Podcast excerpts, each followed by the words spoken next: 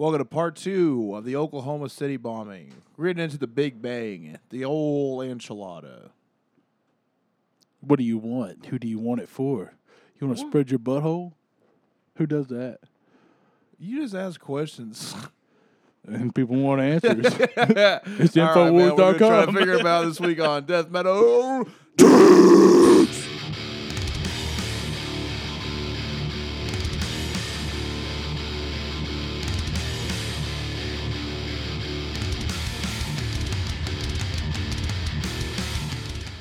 Man, dude, uh, told you Jeffrey Epstein wouldn't make it, and sure enough, fucking didn't. yep. R.I.P. Brother. Slide over the what's the fucking rainbow bridge called to Valhalla or Asgard? I don't, don't fucking know. know. What are you talking about? You know, like in uh, Viking mythology and also the movie Thor, they got that bridge. Yeah. You saying it's a gay bridge? No, it's a rainbow, dude. Before gays Well. took it away. they took it right out of God's hands, dude. That's the best part about the rainbow is God was like, Noah, you've been on this fucking. That's what you know. What actually, now that I just thought about it, it makes so much sense that the rainbow is the gay flag because he was on that fucking boat, right? Uh huh. You had two of everything, but it was definitely. I, we just figured out that it was two men. Yeah. Because he was just like, You've been on this boat having gay sex for the last 40 days and 40 nights. Let's celebrate with this. Yeah. That's pretty much what St. Patrick's Day is like. It's just a bunch of people that think they're Irish, But they're gay. but they're gay. Yeah, that's true. So they get two parades. I can't wait to get in a fight and get drunk. Oh, before that, let me fuck your ass there. Oh, me pot of gold is your ass. I saw a fucking license plate that said Power Top on uh, Sunday. Power top? Yeah. Tight. Does it just mean you fuck hard? On top? Yeah. Sure. Well, you, I mean, you know, you got your top and your bottom and your verse. Yeah. And uh, I know there's like a lot of pride in being a power bottom because that means you can take a whole rack. But the uh, power top, I didn't know was a point of contingency because I don't know, you know, it's not that different from like heterosexual intercourse for a man. Okay. You know, No, I don't. just pounding. I just call it pounded. Yeah, that's what I'm saying. There's Yeah. already plenty of terms for it. Yeah. Like power bottom is the point of pride. Oh, cause yeah, okay, got you. That's the one you celebrate.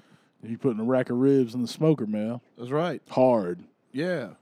You could just put load the smoker up with all kinds of meat. yeah, yeah. You uh, you're a traditional Texas barbecue. yeah, I love it. well, we left you last week with uh, three virgins coming together. I think Terry Nichols was getting. He had a girlfriend. He was getting his dick sucked. But I can tell you who never had sex before before he died is Timothy McVeigh. Oh yeah. Just like no matter what amount of terrorism you got into and how good you felt about it, wouldn't you have rather just busted? Well, I'm sure he did not Jack. He had a Jack. Well, yeah, but it's not the same, and you know it. Oh yeah, no, no, I know, but I can't fucking believe like like the Epstein thing. There's like not even a point in talking to it. It's it's breached. It's like a fucking sketch. yeah, Like how how did this happen? we both know who it really was. I don't know. I mean, it could have been anybody. But the funny part is that it's just the, the whole thing's silly. Wow. You know, 20 years ago, people knew about it, talked about it, and it was like, "Oh, you fucking loon! Yeah. We're gonna like move into a fucking secluded mountain in Idaho. Were you gonna take up a stronghold in Arkansas and bomb the Murrah Center building? Mm-hmm. What are you gonna do about it? But then, like, you know, instead of being a nut conspiracy theorist, it just all was true. Like the whole Pizzagate thing was Epstein, Yeah. and it's just true. Well, So then it's like it seemed true, and then it is true, and then uh, on top of that, everyone because the goddamn internet and even on mainstream news, like whoa. So it turns out this guy that was supposed to be like a hidden agent of the fucking elite exists. He's Yep. real. And he really is trafficking children back and forth between these places. And he really is hanging out with all these fucking billionaires. And then they they catch him and they're gonna they're investigating more and more and finding out the week that they find out the most they have so far. Everyone's like, yeah, he's not gonna make it to trial. There's no way. Yeah. it was like a joke. It be, it's like so funny that it became a joke. Like Tucker Carlson was joking about it. You know what I mean? Yeah. And then sure enough, of course, he fucking kills himself, which it doesn't. Even if you think, even if he just did kill himself, Yeah. because it's not like he wouldn't. Do you know what I mean? Yeah. It's like okay, you went like you know you're gonna go to jail forever. It's all over with. You're at this point. Yeah, kill yourself. I mean, that's what he would have probably done. Or you know, and that's like the most safe Occam's razor way to play it. But it's still ridiculous. Like, why is it? Why how? Why are you not looking after him? Like, how is this person not being made sure that he gets to trial? Well, that's we need to hear it. They did that. They they No, were. he wasn't on suicide he watch when wasn't? he killed himself. I thought Nope. he was. He was. I know, which is even funnier because like he was on suicide watch when he f- tried to kill himself or someone assaulted him, where his neck was all bruised a couple weeks ago, Uh huh. or maybe I don't even think it was two full weeks ago, and then they took him off, and then he killed himself Huh. and the camera was malfunctioning. But again, again, even if he did it himself, like it's just crazy that you allowed him to be, give him that option. Because of course he would. Would you not? You know, I because don't he know. like because there's so much going on. It's it's not like okay, so, well, because if he took everyone down, like best case scenario, he's like, I'm in a mess. I'm gonna take everyone with me. yeah. Then you're gonna spend your entire life in prison as a pedophile. I have a different theory, What's that? and you know what it is. No, I don't. He's on tour right now, in disguise. They just let him out. Was he like Cliff Burton? No, Mishka Shubaly, man. Oh, that is true. He does look. The thing is that no one knows who Mishka is. They shouldn't because it's also. Jeffrey Epstein. Jeffrey Epstein. yeah, that's true. Don't worry, he ain't dead. He's just playing tunes. yeah, yeah, yeah. I thought Michigan was cool, but the uh, so yeah. If you post if you post a picture of Jeffrey Epstein uh, like with black hair uh huh. and you're friends with Michigan, it wants to tag him.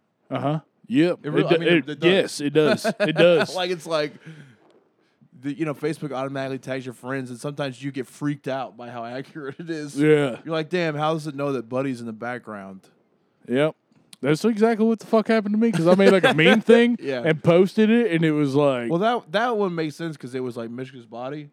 yeah, well, yeah, but how does it read the body? It's only facial recognition. Yeah, but it's a it's a picture that he uploaded to Facebook that you doctored. no, I didn't. I got it on Google, but whatever. It I know Come what you're saying. I don't know how that shit on, works. man. I'm not the. But I'm, no, I'm but when I uploaded the picture of oh, Epstein. tech specialist over here. No, I'm not at all. the opposite. That's how dumb you are. and so Yeah. you don't understand that. But yeah, man, we we wrote like the the bad part is too is that I mean not too. The it's good that he died. Whatever. yeah. He's gone. He deserves it. The bad part is that it's like all the, the info is never going to come out. Yeah, There's no way. It's going to get buried. And everyone's like, I got questions, but no one ca It's never, it, no one's ever cared. Yep. Oh man, It's fun to watch at this point because as an old, as a, so- a conspiracy theorist that's given up, yeah. Like long since given up for years. It revamps it, man. No, not for me. It's because there's not like there's no, you can't make a difference. No, no, no. So it's it's just funny to see and laugh at. Okay, I mean, again, Occam's razor. You do best case scenario. You're not even trying to go down the rabbit hole. You're not trying to have, point it out or fight or anything. You just look at it and say, "All right, so if we just killed himself, but then nothing comes out." They were gonna say, "Oh, we couldn't find anything." What the fuck do you mean you couldn't find anything? He's dead now. And then the his butler that stole his black book. Did you hear about this? uh, Epstein's butler, 60 years old, had stolen his black book long ago. They had a falling out the first time Epstein got arrested, and the, the butler stole all of his contacts in like a written book, which was like rich clients and the girls. huh? And the reason he took it is for insurance because he literally thought that he was going to get killed for the amount of knowledge that he had. And he refused to partake anymore, I guess. Six years old. Now, he did have mesothelioma. So, again, it's like conspiracy or just reality. 60 years old, mesothelioma, passed away two days after Epstein killed himself Oh, and he never told anybody, including his wife, who was by his side, go like watching the whole thing. You know what I mean? yeah. Like he knows that he got arrested, he's in jail for good, and then supposedly was still too afraid, but never even told his wife. Like he's in his deathbed. You're telling me he didn't tell his wife where this black notebook is hidden at? Hmm. I don't know. There's a whole other world we'll never understand. It's true. So you just can't care. Or you can f- pack a fucking Ryder truck full of ammonia nitrate and drive it into a pussy. Nichols, McVeigh together wrote two letters to the ATF. One of them titled Constitutional Defenders. All right. That's us, brother. One fat and one skinny. Neither of us pooning. Together, if we can't have sex, we will defend the Constitution for, for, fuck for God and government and the Black Metallica album. The second was titled ATF Read. In those letters, he denounced government officials as fascist tyrants and stormtroopers because nothing says serious business like incorporating the government into your fucking Star Wars fantasy. I don't want to die a virgin. Well, perhaps, friend, put down the Boba Fett action figure and handle business. McVeigh warned ATF. Oh yeah, I forgot I was making him a crybaby, right? yeah. You're all tyrannical people. God damn it. All you tyrannical people will swing in the wind one day for your treasonous actions against the Constitution of the United States. Remember the Nuremberg war trials? He really is so whiny, though. Yeah, he's Like big. that's ol- not even that's not threatening the way he says it. Of course, we remember the Nuremberg war. You're on that side. Yep. Pick a fucking pick one, you ding dong. What are you talking about, dude? Do you yes, they remember the Nuremberg trials. Do you remember loving those guys? What are you talking about? It didn't go your way. Or so they say. yeah, yeah, yeah. There's a conspiracy side to this too, but To the Nuremberg trials? no, to the Oh. to the Oh, like this Timothy fake letter? the Timothy McVeigh thing. you give me the conspiracies as we go along, because you're the guy. Yeah, we can talk about it. That's some wild just- shit. Well, a lot of people think that on, the- because he did some some military time and some things like they had some training, but Yeah.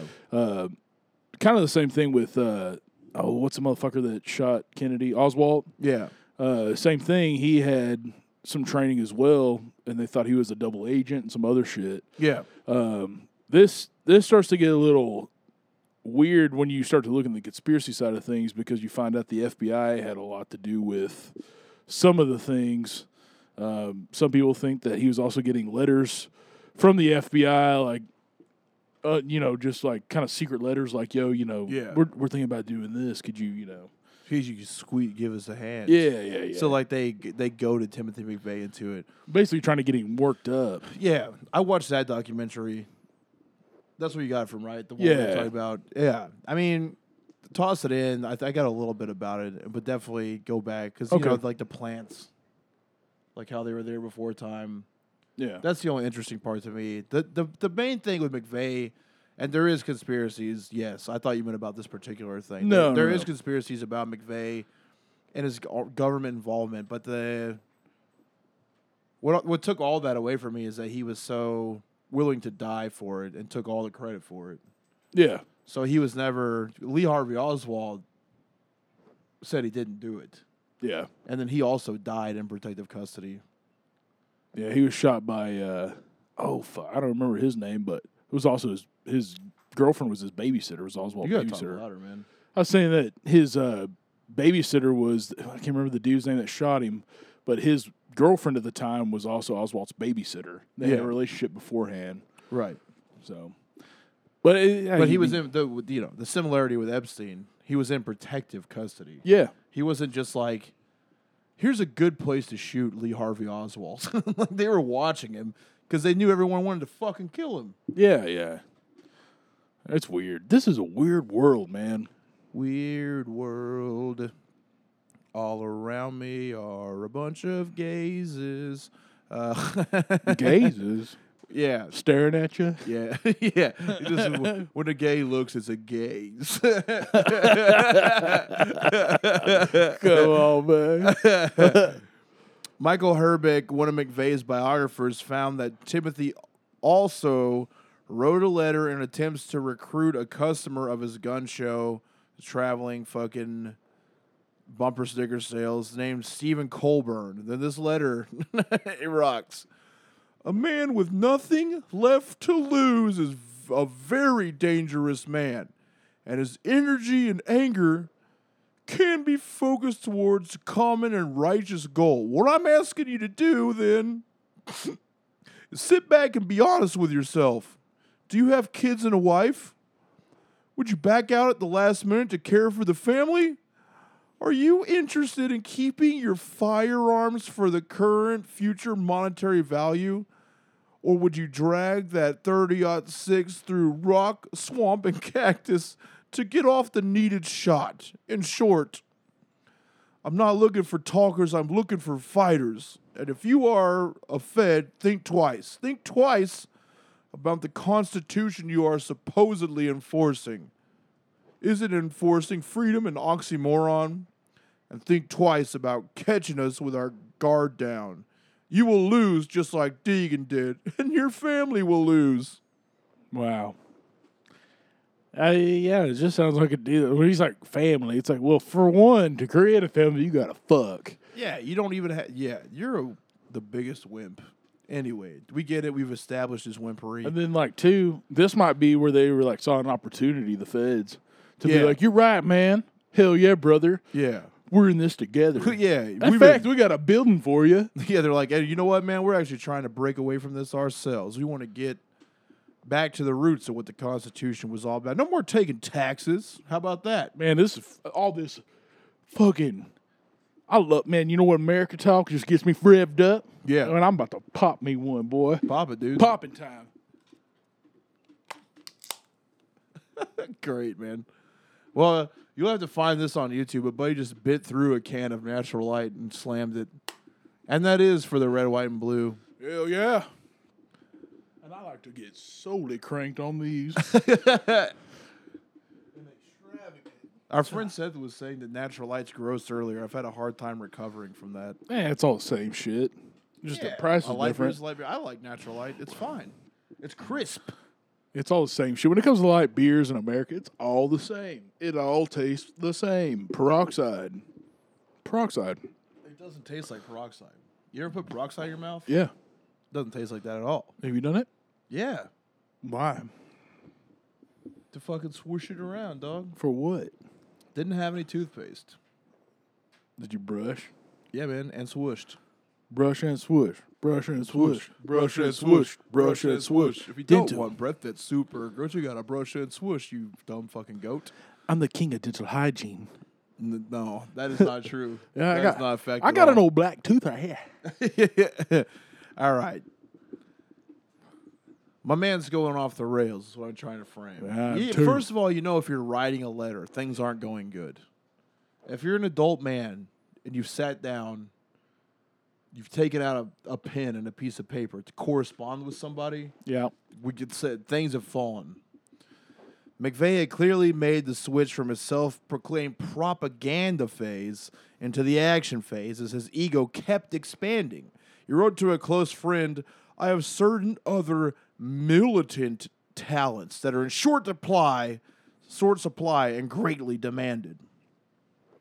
Before the bombing, he said he considered a campaign of individual assassination with eligible targets.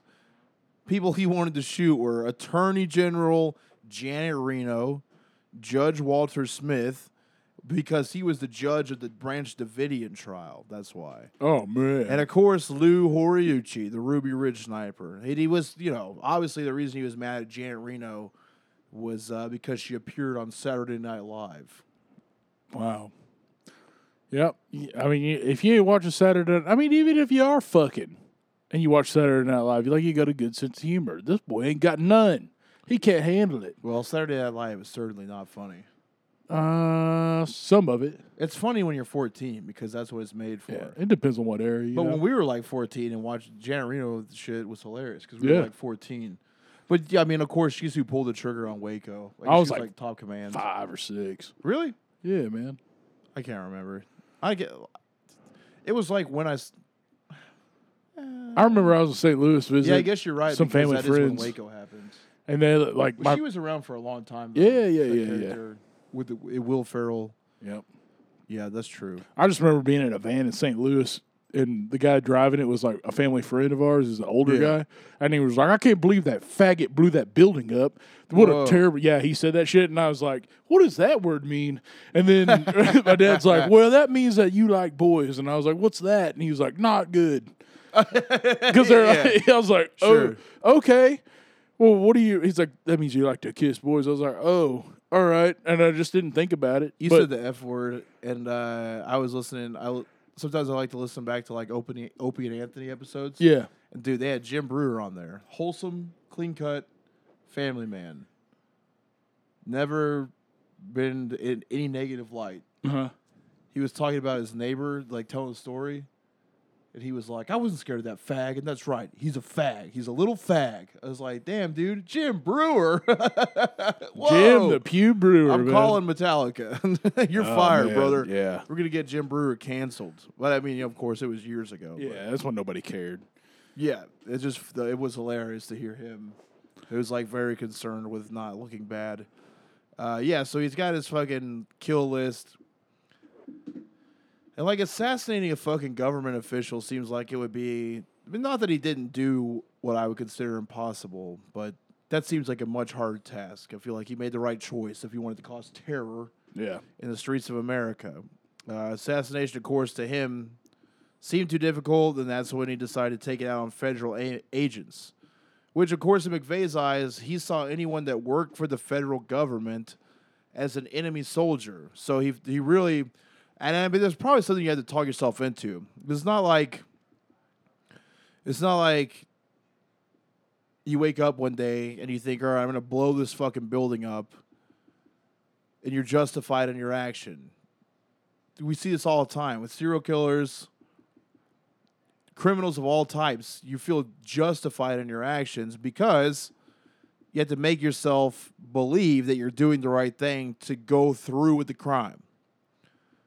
It would be hard to just say, What do I want to do? I want to blow up a building and then go after it. So you have to you make yourself, and that's what they do. It's also he's a soldier. They do that with the military when you're going to go to war. I mean, an old tactic. I think that, I think it kind of started to phase out after the the fallback of Vietnam. You know what I mean? Like once soldiers came home and they started to be able to relate their experiences, they weren't afraid of communication. People who fought in the Vietnam War brought back the intel that like you know the U.S. Army had us convinced that these weren't real people. They took their humanity away. That's why they were so easy to kill, and it's something that has been done by armies for forever. But I don't think it was openly communicated until after the Vietnamese War. And so that's what you well, that's what Timothy McVeigh had to do to perpetrate these crimes. He had to convince himself that the people who died weren't people; they were enemies because they worked Yeah. for the federal government. They, he considered anyone that was an employee basically to be a soldier. Uh, ultimately, his main goal with with going after this building is that he wanted to hit command centers, and he decided that he would make the loudest statement after he bombed a federal building. After the bombing happened, McVeigh would express that he wished he would have carried out the mass assassinations instead of the bombing, which you know I would guess due to regret. I, I mean, I think before we get to the actual bombing part, we may get back into this more. But I always felt like, even when I was younger and heard about it, like obviously this guy's anti-government. He wanted to attack the government. like I kind of thought that he, he he either didn't do enough intel to know. I don't think he wanted to kill a bunch of kids and women. No, but maybe not. You know, Not, they're not giving him a pass and saying he's cool. yeah. It just never seemed like that was part of the plan. Well, the thing is, the military teaches you to dehumanize your enemy. Like you, you can't think of them as a person. You Yeah, I went through all that while you're peeing, so don't. No, I know, I know what you're saying, but like that, even even with the kids, you know, it's the same thing. So it's like they're gonna grow up and they're gonna they're gonna be anti-America or whatever. Um, so eh, yeah, he may have some conscious thoughts about like, oh fuck, I'm gonna fuck some kids up, you know. But yeah, I also remember like my mom's husband, like a big Rush Limbaugh fan. yeah, I think he was like a libertarian before they had a term for it. okay, I remember him being like, I agree with it. Taxation is theft. You got to strike the government. But what I think you should do is just do it when no one's there. Don't take any innocent lives. That's a coward's move. oh And yeah, I was like, well, you're drinking like a two liter of Dr. Pepper and smoking an entire carton of cigarettes a day in your sweatpants. So, you know, hard to say who's a coward, but Yeah. dude, that guy, man. When I was in like the first time I ever tried to stay with my mom, when I was in like fifth grade, and it was short lived, I was all hyped up because that dude was like, he went on like a missions trip to Korea. Mm-hmm. So he was he told he was like, I know Taekwondo and I'll teach it to you. oh, He was like, that's an yeah. ancient fighting art, and I was like, damn. And then he didn't even know like the basics of it. So what he, he was like, but first we gotta get you to be able to balance. Like he, I think he just watched a Karate Kid, Yeah, and he was like trying to get me to balance on one leg and shit. He was like, until you can master this for a minute, then I there's nothing to show. And it never like, oh, okay, yeah, exactly. It's just ridiculous. stupid man. Of course, it's stupid. It's the du- Taekwondo's stupid. Man, one time my And I think I think he was even like a fraud at Taekwondo. you yeah, know, yeah. or- oh everybody. yeah, yeah, yeah. And one, I went with my ex girlfriend to her her state of uh, South Carolina one time, and they had a fucking uh, Taekwondo place in the mall. And I never seen no shit like that before, man. And I was like, in the mall, huh? Where you're just like shopping at the mall and saw it. Yeah, I was like, what the fuck is going on? He looked like the typical fucking dude, man. He walked around with like American sweatpants. No way. I s- yes, Whoa. mullet, fucking headband on, dude, sleeveless shirt. Hell yeah. And I was like, man, That kind of rocks. he might actually know these real fucking secrets, man. But man, American living kickboxing. Yeah, what the You could have used that taekwondo when that ex was beating you up. yeah. He's like, man, I like big titted broads, blonde hair, Camaros. You know, and he probably he's just blasting fucking. Karate truly does fit into that landscape. Yeah, man, it really does. That is the karate lifestyle. Yeah, You could ju- you could either be a 1980s Italian or a true karate man. yeah, man. Those are the two things. that are very sunglasses on, fucking Yeah. blasting some fucking. Uh, Thunderstruck. yeah, dude. Yeah. yeah, yeah. Or some yeah, scorpions, you know? Thunderstruck. You just fucking hit hit it hard in the gym. like those are the people that thought curls helped you fight. Oh yeah, Yeah, definitely. yeah, what a- I mean, yeah. So McVeigh and Nichols either purchased or stole all the materials that they would need to manufacture a bomb. Stored the components in a rental shed. Smart move, boys. Attach your name to it. That'll all come back. How genius they are and liberal they are with just signing their name to everything. Around August of 1994, Timothy obtained nine Kinestiks. And basically, that is blasting material or plastic from, and he got it from a gun collector named Roger E. Moore, which is clearly an alias because that was the first James Bond. okay. It's That me. guy was smart. Yeah, you know, well, yeah, he didn't use his real name, but you know, it's so funny to think of like someone trying to be like fucking sly. Yeah. I'm like, I can't give him my real name, so what could it be? James Bond? No, that's too obvious. Roger Moore. Crap. September 30th, 1994, Nichols bought 40 50 pound bags of ammonium nitrate fertilizer from a co op in McPherson, Kansas. That is enough to fertilize 12.5 acres of farmland. McVeigh and Nichols then robbed Roger Moore in his home $60,000 worth of guns, gold, silver, and jewels. and stole his van along with the goods. That's what you get for pretending to be James Bond. Yeah. If fucking Doctor Evil will sneak up on you. We're going to steal all the real monetary gain out of this boy's home. I teach him what's up with real American qualities. McVeigh tried to cover his own tracks with a letter. In the letter, saying the robbery had been committed by government agents. Mm. The stolen items were found in Nichols' home and in the large storage sh- storage shed they had rented for the materials. Still, he didn't want the gun show community to dislike him after the fucking crime, which just Yeah. goes to show you once a nerd, always a nerd, because you're gonna go, you're gonna do a fucking terrorist attack, and still be like, well, look, man, you know, my gun show comrades, they didn't exactly come down here and pull out the AKs like I had planned upon, but however, should I get out, I would still like to move bumper stickers around, Hell yeah. shake hands, talk about PK 40s. October of 1994, McVeigh showed Michael Fortier, who we talked about last time, one of his army buddies, and his wife. That's the guy, not Nichols. This is the guy that was fucking Fortier. He had a wife, which that you know that doesn't mean that that doesn't mean for sure he was having sex. He wasn't fucking at the time. No, How long yeah. they been married for? Uh, who knows? Yeah. Yeah, you ain't fucking if you're married for too long. Was he 60? Nah, dude. They were. He's the same age. They were friends in the army. Okay. His wife Laura, they had a, a diagram that he had drawn of the bomb that he wanted to build.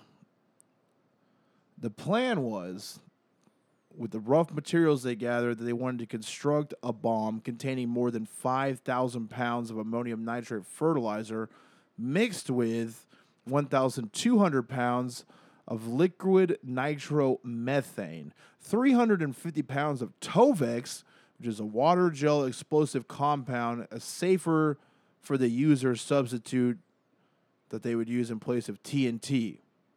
Basically, you can get it because it would be used in like demolition. You could use it on a farm. Like I like I remember one time that uh, my grandpa was building a house when I was super young, and they had to dig out this fucking pasture Yeah. to put the pipes in. So they like lined it all up with dynamite. Well, it rocked. It rocks. It's rocked. like just being a little kid and feeling the fucking earth shake from explosions. Yeah. I love. But how the fuck do you get that quality shit though? I, I mean, f- from robbing Roger Moore is where they got it. Yeah. But uh, Roger Moore, I mean, he was an arms dealer, but chance that is like again, it's not it's not a weapons grade explosive. Okay. You can blow shit up with it, but it would be primarily used in demolition. So if you were, for example, a construction company, or like, I think even if you had a farm, you could probably get your hands on it if you're, you know, building a structure there or trying to burrow out a giant area of soil to put some piping in for uh, irrigation. Mm-hmm. You probably get your hands on it for that. It's not like TNT and that shit. It's not that hard to get a hold of. It's just the amount of the quantity of it that you need to get to be able to commit a terrorist attack is hard, Yeah. And that's what like they like that's why they need to get all the other shit and mix it together because they couldn't get enough of just like explosive to make it happen. You see, Yeah. they got they definitely stole the igniters from Roger Moore. He had all the plastic explosives and things that would be able to set this giant fucking bomb in motion. I mean, that's a like we're talking about a big fucking bomb. Uh, with the they had 16 55 gallon drums to put the explosive in. The bomb would basically be about 7,000 pounds. 5,000 pounds is what is the official story. What a lot of people say that McVeigh had in the infamous Ryder truck. The diagram for what he had right now would be closer to seven thousand pounds. That's uh, that that will be important down the road because in the in the trial, coming into terms of planning, you know, it, it's kind of pertinent to see if they rushed the job because they felt like sources were onto them. It's just you know, it's shit you need to know Yeah. to figure out what frame of mind they were in, how many people actually helped out. McVeigh wanted to use the hydrazine rocket fuel, but it was too expensive and too hard to get a hold of. So during the Chief Auto Parts Nationals National Hot Rod Associate Drag Racing Championship, boys, goddamn, bring your ass on down to the Texas Motorplex because we got the C A P N N H R A D R P C S. We're gonna shoot some flames and crush the lames. We're gonna floor it and gore it. We're gonna fucking rev them up and fuck a butt. That's what we're doing down here. We're getting drunk. Going fast and eating ass right in the heart of Texas, down here at the Texas Motorplex. Timothy McVeigh showed up posing as a motorcycle racer. Hell yeah. The first thing he tried to do is purchase a bunch of 55 gallon jugs of nitromethane on the pretense that him and his biker friends needed the fuel for the race, despite the lack of nitromethane powered motorcycles in the entire world. Everyone knew this guy was a bullshitter from Jump Street. You're you're asking for fucking essentially jet fuel to power your motorcycle. This isn't that sort of event, nor is there even that sort of event ever. But that's pretty goddamn cool if you could. Yeah, just imagine this fucking skinny weasel looking fucking Hank Hill cut having haircut having freak loading up a bike with jet fuel and fucking Man, you know what? if he could, man, that would, he would have got some pussy. You imagine that? You know how I'm fast? not sure. Yeah, no, man. I'm you- not sure. You blast Motorhead real loud, and you crank up your motorcycle, and you now see that's jet- not the then these aren't motorhead motorcycles. That's what I'm saying. These are like Fast and Furious. No, you Oh, would never catch Lemmy on that. hell no. You need like a you know how cool it would be if those types of bikes were shooting fucking flames. yeah, I crap, know, man. I'm not a big motorcycle man. I'm not either, man, but I want to be a big motorcycle man. you sure do. I know you do, man. Uh, he also did not have a National Hot Rod Association competitor's license. Steve Lasur, an official representative of the National Hot Rod Association, was suspicious and turned him down for the sale. But McVeigh was allowed to buy three barrels of nitromethane from Representative Tim Chambers. Chambers did question the purchase of three barrels when typically only one to five gallons of nitromethane will be purchased by a top fuel Harley rider. I take it back. I was 100% wrong. It is a Harley. You nailed it. I'm dumb. man, because I know what types of bikes do cool shit. Yeah, but they don't go fast. Like, oh, anyway. Hell yeah, they do. yeah, yeah, yeah, yeah. So basically, that class was not raced this weekend at this event at all. Like what type is it? So do they drag race Harleys? Is that what it is? They I don't fucking know, yeah. man. All right. Well, that's Like I said, that's what I want to know. because racing bikes are usually like the fucking run runs. you know what I mean? yeah, the ice cube types. yes, man. That's what the cube would ride. What the hell is that shit called? Biker boys. Damn. Yeah, it's like Ice Cube versus Tyrese. Yeah. Are they together? Who knows? Yeah, They're bros. they are. They are. Either way, they're the yin and yang. Hell, that's a terror, man. How you do Friday and you do Baby Boy, and then you make that movie. Ugh, I like that you put Baby Boy in there like it's a fucking masterpiece. I love it, man. okay. That old boy just fucking mixing up some Kool Aid butt ass naked. What do you love about Baby Boy? That part. and they're just letting you know, like, I'm gonna be your dad. I'm slinging dick to your mom. There ain't nothing you can do about it. You want some Kool Aid? You thirsty? When's the last time you watched Baby Boy, man? Uh, that's been about, that's been a while, but I've got it. I own it. Jody.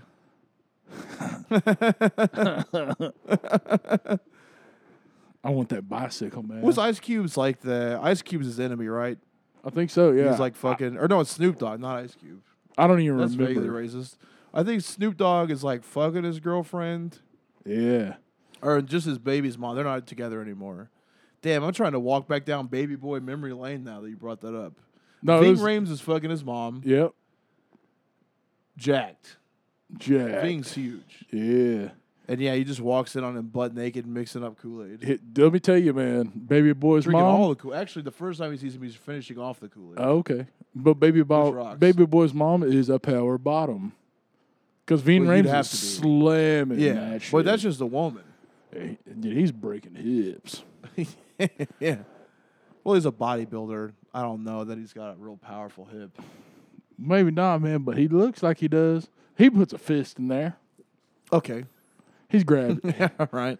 he he tries to figure out how far the clit goes back. hysterectomies, yeah, fisterectomies. pisterectomies. Dude, how's fisterectomy not the name of a grind band yet? I don't know. It's gonna be. Well, whichever you nerds is listening and wants to start it, just give me a fucking t-shirt, I guess. Yeah. Fisterectomy. Fisterectomy. Uh, That's dude. good. But yeah, Ving Rhames, yeah, so he, his mom's just getting banged out in the same house as him, which his mom's mad that he's an adult and he lives there. Jody doesn't have his shit together. And he walks in the kitchen to see a naked, sweaty from fucking, like it's a fuck sweat, Yeah. dripping down Ving Rhames, polishing off the last go. What he wanted was Kool Aid. That's what he came there for. And Ving is finishing it off. And Tyrese has to deal with it because Ving Rhames would obviously destroy him Yep. just prison lifetime of prison fucking experience Yeah. for destroying his mom Yeah. covered in sweat naked Gate. what a strong move it is to fuck someone's mom and then walk around the house naked that's prison shit Yeah. Hell yeah. You're It just establishing Man. like in case he ever has a question Yeah. He's treating like a spot on the couch. I ain't moving. yeah, it's just a, a, a type of power Timothy McVeigh would never even get a crumb of. Nope. Man. Man. Uh, One of my regrets in life is fucking one of my friend's moms, but I definitely could have done it. Really? Yeah, I, could, I said I couldn't have. Oh, couldn't have. I thought you said One of my was like, friends did fuck my friend's mom when we were in high school. True. True story. That rocks. Yeah, he Was would mom hot? He, no, not really. She's kind. She's just Was smoked she a lot. She's- married? nope. She smoked a oh, Or she Marlboro was Red. single? But she, fucked a high school kid. Yeah, it's weird. That's not good. No, it's not, man. It was weird though, but my friend was always like telling him, like, "Yo, I fucked your friend's mom. I Yeah. fucked your mom, dog." Yeah, yeah, yeah. It was real weird for a long time, and he was like, "You could never come back to my house." And then his mom would just invite him back over. Yeah, of course, because he's slinging dick. Yeah, he's like, "What are you gonna do about?" It? How old are we talking? Was a kid? What grade? Uh, we were in eleventh grade. That's not good. No, That's not good at all. no, but he. But let's be honest here, man. Well, it's The- hilarious. If you're the kid, Well, I didn't like the kid that uh, the mom. yeah, I didn't really like the kid who fucked yeah. his mom, but but he I, wins. but he did win oh yeah, because uh, our producer Brian and I would hang out with this kid. yeah. And he, he couldn't play guitar, but he's like, let's start a band. And all he did was like like one finger new metal riffs. And I was like, this sucks. Yeah, pretty much. And he was like, I want to sound like System of a Down. I was like, man, well, that's not going to happen because you can only do this. Yeah, And then uh, he just kept going on. And I was like, man, you remember whenever my friend, uh, let's just say his name's Ben, fucked your mom? And he was like, man, don't bring that up. still sad about it. yeah. If I see, he, like, this dude ended up being a Marine and shit, the guy that, Oh yeah, because you gotta run away from that shit. dude. yeah. And so, you gotta like go to the desert. to right That's now, the only way to wash that right off. now to this day, I would still bring it up if I see him. Yeah. Like, man, remember when Ben Lowry fucked your mom? You just start saying the Fuck guy's that, name. man. Who cares? Yeah, I don't even give a shit. That rocks though. Good for that guy.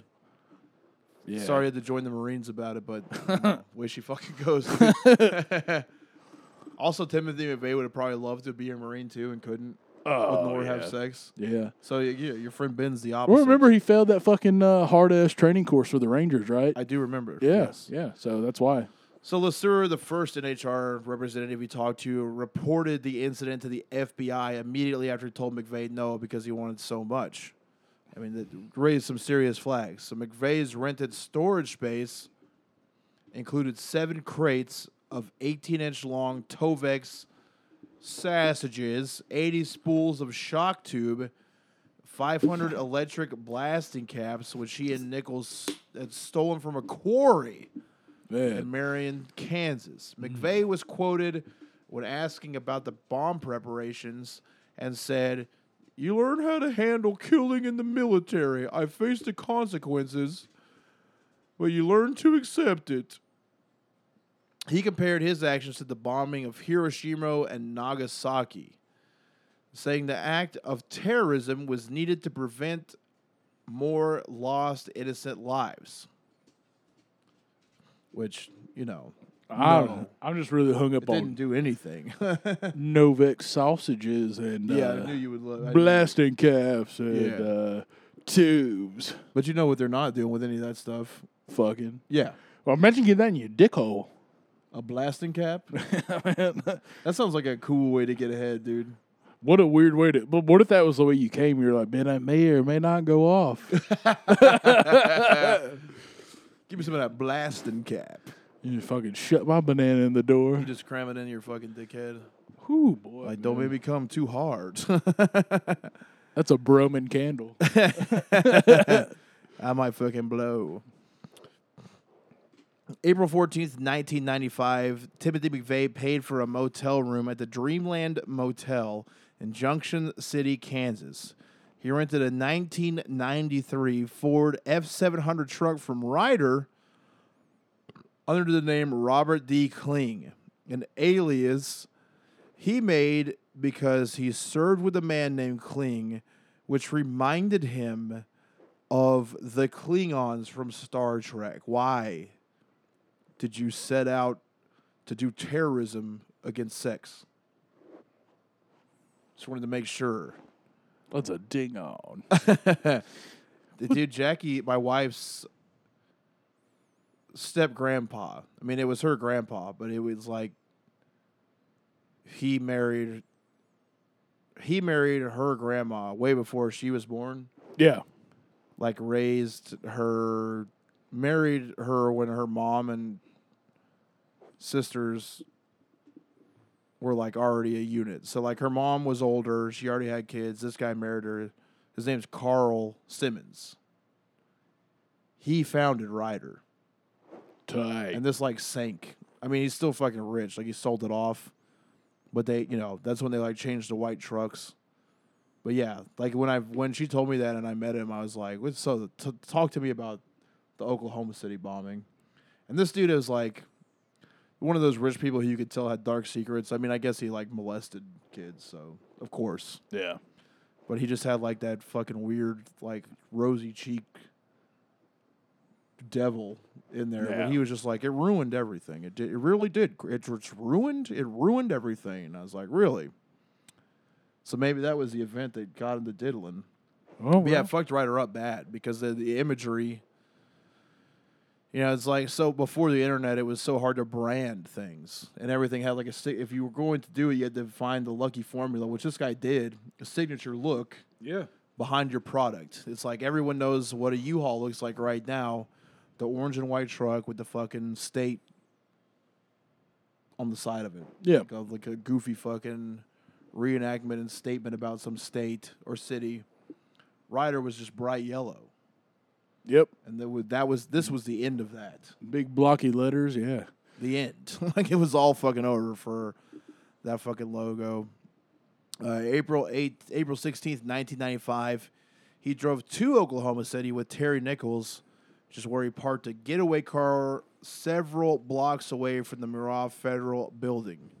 A nearby security camera recorded images of Nichols' blue 1984 GMC pickup truck, which is what's going to get him fucked for the crime later. They removed the license plate from the car and left a note covering the VIN number that read, Not abandoned, please do not tow, will move by April 23rd, needs battery and cable. Then both men returned to Kansas. From April 17th to 18th, these dorks removed the bomb supplies from their storage unit in Herington, Kansas, where Nichols lived, and loaded them into the Ryder rental truck. They then drove to Geary Lake State Park, where they nailed boards onto the floor of the truck to hold the 13 barrels in place. They then mixed the chemicals using plastic buckets and a bathroom scale. Each barrel weighed nearly 500 pounds, when completely filled. McVeigh made sure to add more explosives to the driver's side of the cargo bay, which he could ignite by using his Glock 21, just in case the primary fuse failed, knowing that he would die from that blast. Which is the, you know, he, he did the wrong thing. He shouldn't have blown the building up. He's a wimp. He's a dork. But that's kind of commendable. That at least he was willing to fucking die for it. Yeah. You know? For his beliefs. Right. Yeah. Were they wrong? Yes. Am I excusing anything? No. I'm simply saying if you're gonna go, if you're gonna go, go with it. You know? Yeah. Go like send yourself away. Lori Foz- Fortier, Michael's wife, of course, stated that McVeigh claimed to have arranged the barrels in order to form a. Sh- God damn it. I got bad sinuses this week. You got that? No. It's like the rain kicking up. I don't know. Sorry. He wanted to form a shaped charge, which was achieved by tamping the aluminum side panel of the truck with bags of ammonium nitrate fertilizer to direct the blast laterally towards the building. McVeigh arranged the barrels in the shape of a backwards J for pure destructive power, but would have rather put the barrels on the side of the cargo bay closest to the building. The load may have broken an axle due to poor weight distribution and could have drawn attention. Obviously, if you're rolling in with a busted up fucking Ryder truck, you're going to look sketchy. Yep. McVeigh then added a dual fuse ignition system accessible from the trunk's front cab. He drilled two holes in the cab under the seat, connecting to the body of the bed. The fuses were housed in tubes, and the tubes were painted yellow to match the truck's floor and then duct taped in place to make it harder to disable them from the outside. The fuses ran directly to the 350 pounds of Tovex, which would be used to ignite the ammonium nitrate and nitromethane. After finishing the truck bomb, they both separated. They went their own ways. Nichols returned home to Herington, Kansas, and McVeigh traveled with the truck to Junction City, Kansas. What was super surprising to me is that this bomb only cost $5,000. Yeah. That's a that's a big ass building to blow up for five thousand bucks. For sure. Big ass building. It could definitely drive the conspiracy narrative because I can't do the math behind that. Yeah. Um. Uh, When all this happened, there was supposed to. If you're, we're looking at the conspiracy side, side of things, a day before there were supposedly FBI agents scouting out things and, and being plants Right. for that, and that they were mapping it out and and uh, perhaps maybe planted some bombs in the building and into this thing. You know, maybe maybe they went in there and go, but this is this building may be under attack. We want to make sure we want to look and see what crevices and things like that. And while they're doing it, they're maybe planning or whatever. But I don't know if I believe that necessarily. But maybe you know. We Well, there a weird- certainly is always a fucking possibility of any goddamn thing. I mean, if, if Pizzagate's true, yeah. if they shot Kennedy, imagine what they'll do to you and me. yeah. Shout out to Ramallah. I can't help it every time I think of some fucking wild conspiracy. But on the FBI side of things, I mean, it, you know, the narrative for the conspiracy is that he was being guided, right? Which is basically the government gets accused of this a lot, where you find a deranged individual. Mhm. and You know about them because they may have worked for you before, or you made contact when they were working for you. It's not wholly unbelievable because if we look back to Ruby Ridge, yeah. They they they had him saw off shotgun barrels in order to make him do something illegal. I mean, he was in a tough place. He needed money. They gave him an easy task to make money, and as soon as he did it, the ATF and the FBI wanted to make him an agent, infiltrate because he had the keys. He wasn't a bad person, and they they thought that they could corrupt him and use him to br- to find out more intel on white nationalism. Yeah. So- uh, it's it's it's weird because when you look at like the history of like patsies and all that, they all have the same thing going on. There's some kind of paranoia about the government. Yeah. Uh, usually some type of uh, racist angle, you know, where it's the Jews or the the blacks are coming after us or whoever, and then uh, and then they carry it out, you know, or, or it's religious. So Right. it, it's all these like crazy things. So they're already fucking been out of shape.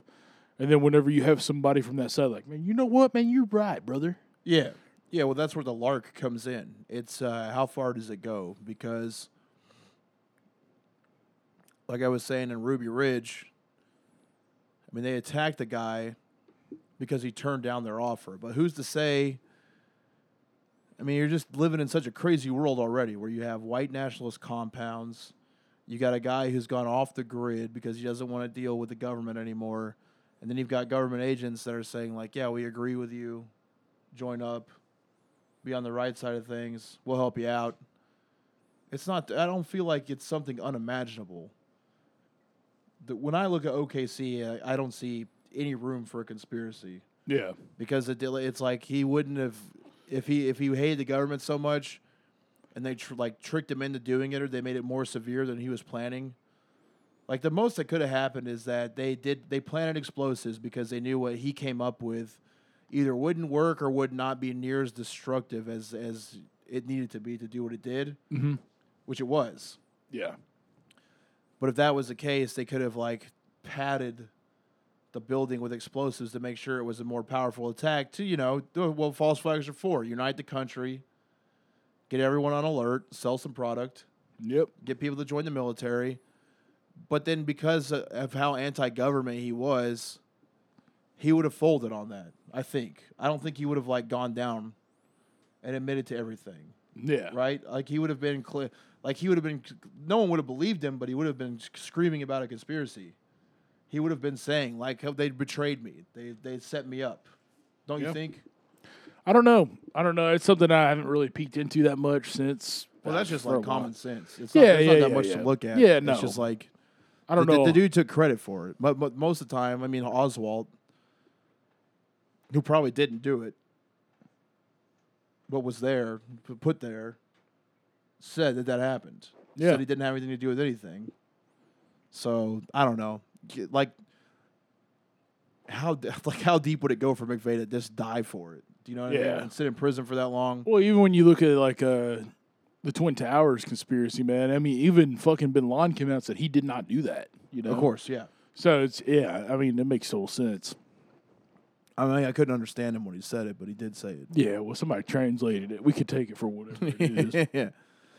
April 19th, 1995, McVeigh drove the truck to the Alfred P. Murrah Federal Building just as its offices opened for the day.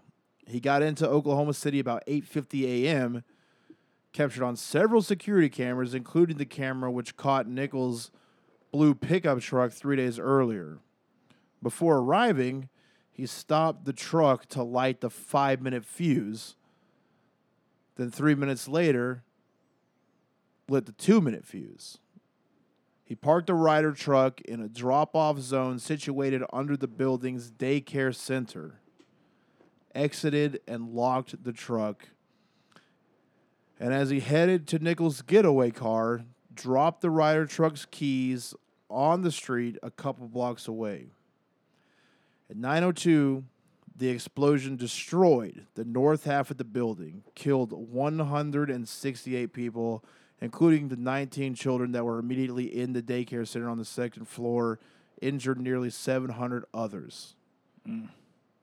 A 30 foot wide crater marked where the truck was, went about eight feet deep at the deepest point in the earth. Just think about that.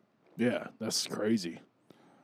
The blast could be heard and felt up to 55 miles away. In a 16 block radius, 324 buildings were damaged. There was shattered glass in 258 nearby buildings, destroyed or scorched 86 cars, causing around $652 million in damage. McVeigh would say he had no knowledge to the federal office running a daycare center on the second floor. Turned out to be complete bullshit because he knew everything about the building. He stalked it out for weeks. Nichols later said that he and McVeigh knew there was a daycare center there, but they did not give a shit. Of course. Initially, the FBI had three different hypotheses for the responsibility of the bombers international terrorists, perhaps a drug cartel seeking vengeance, or anti government radicals attempting to start a rebellion. McVeigh was arrested within an hour and a half of the explosion because he was traveling north near Perry in Noble County, Oklahoma. Police stopped him for driving without a license plate. Then he was arrested for concealing his Glock, the 21 that he planned on shooting the the pass the driver's side with, and a business card from a Wisconsin military surplus store with the words TNT five dollars a stick need more printed on it. Now, listen, we're not dealing with a fucking genius here No. by any stretch of the imagination. Come on, man. What the hell, man? And the re- what he wanted that and now part of him wanted to be known because he did want to be the infamous figure that kicked off the revolution. He did Yeah. want that credit. But the other part of him wanted to strike again. So if he could get away with it, I mean, he really felt like he was going to start the war against the Zog machine government. Well, you, you see this pattern with serial killers where they always like kind of tease law enforcement to try to find them because they kind of want to be stopped, Yeah. but then also they want to do it again. So, but he's dumber than a bag of shit. So there's no, you know, there's no intelligence behind anything he did. He he was able to pull it off, but he wasn't. He didn't do it alone. You know. Right. During the investigation, federal agents linked the VIN from the axle of the Ryder truck to the rental agency that they got it from in Kansas. The owner of the rental place, Eldon Elliott, helped agents produce a sketch of McVeigh. Nailed it.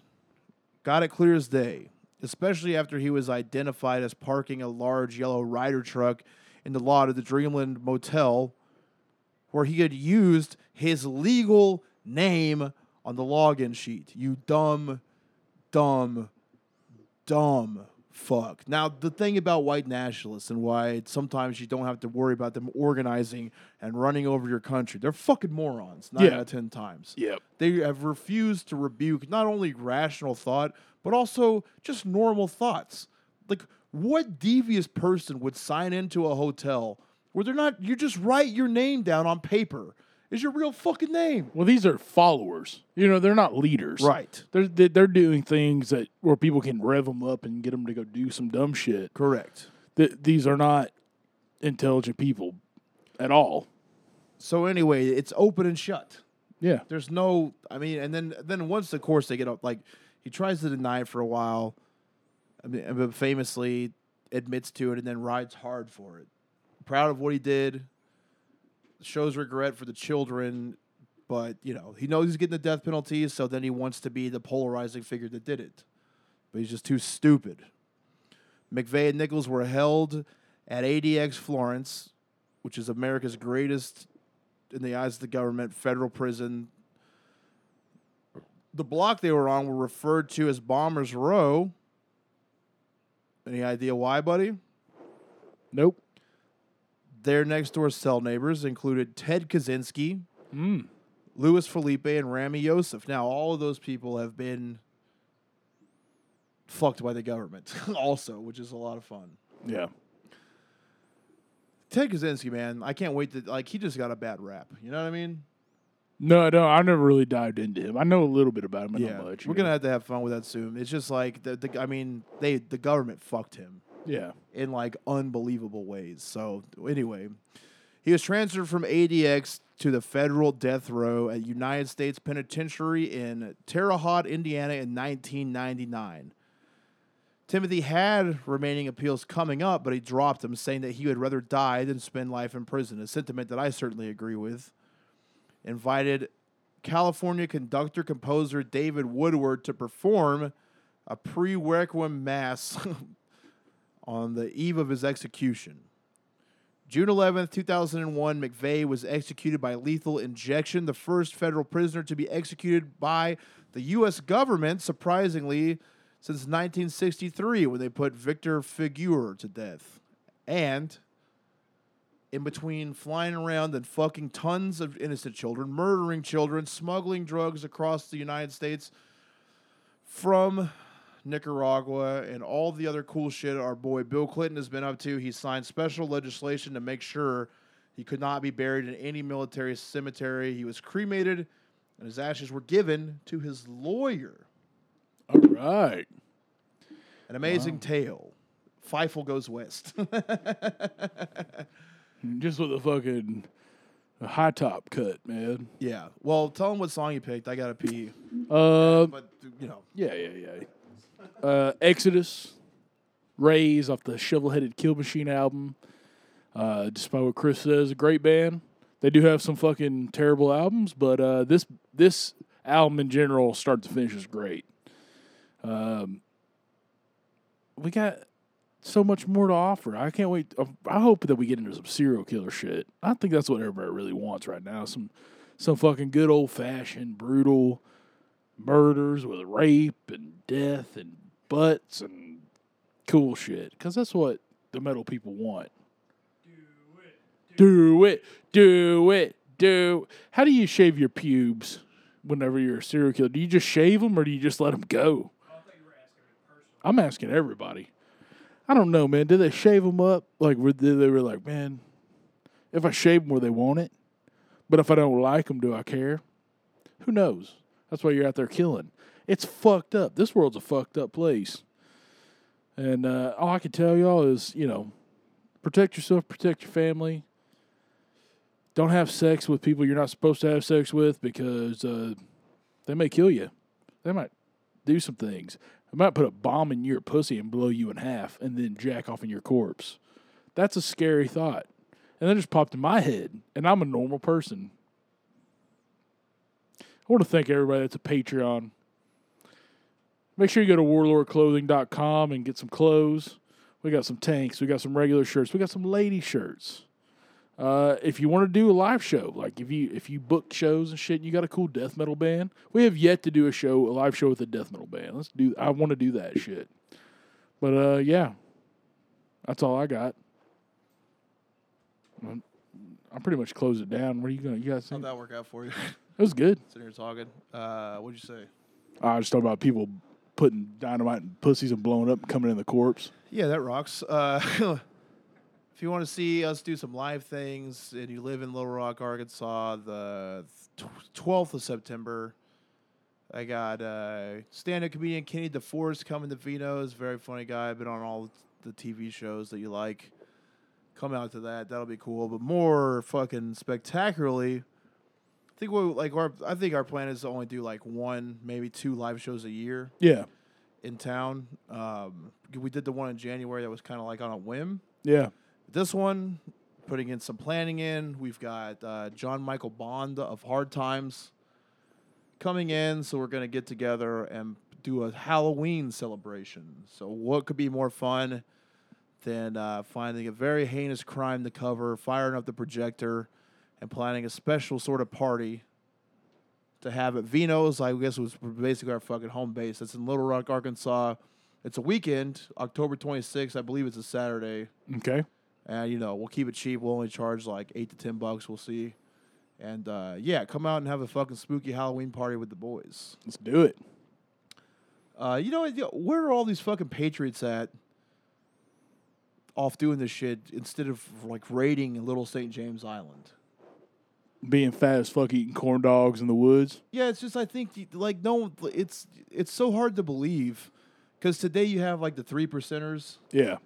and all these types of militia nerds. It's still going like all and like it's no one's out and out admitting that they're white nationalists anymore. Now it's more covert and covered, You're trying to pretend like that has nothing to do with it, but you have a militia that's just put in place to keep the corrupt government from taking over. Like, where the fuck are all these guys at?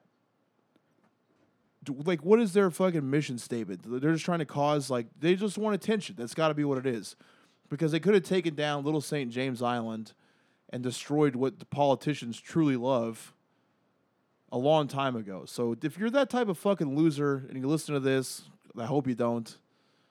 But uh, you made it this far in, into that activity, then fucking go stop pedophiles instead of wasting your time and energy on building fucking bombs and killing kids. Nothing happened from Oklahoma City. There was no war against the government started. No fucking militias came together. Nothing happened. Nothing happened. It was a waste of lives, a waste of Timothy McVeigh's life. It's just dork ass shit. If you want to take on the country, start killing fucking pedophiles so the people in power don't have anything to put their dicks in. All right, guys. See you next time.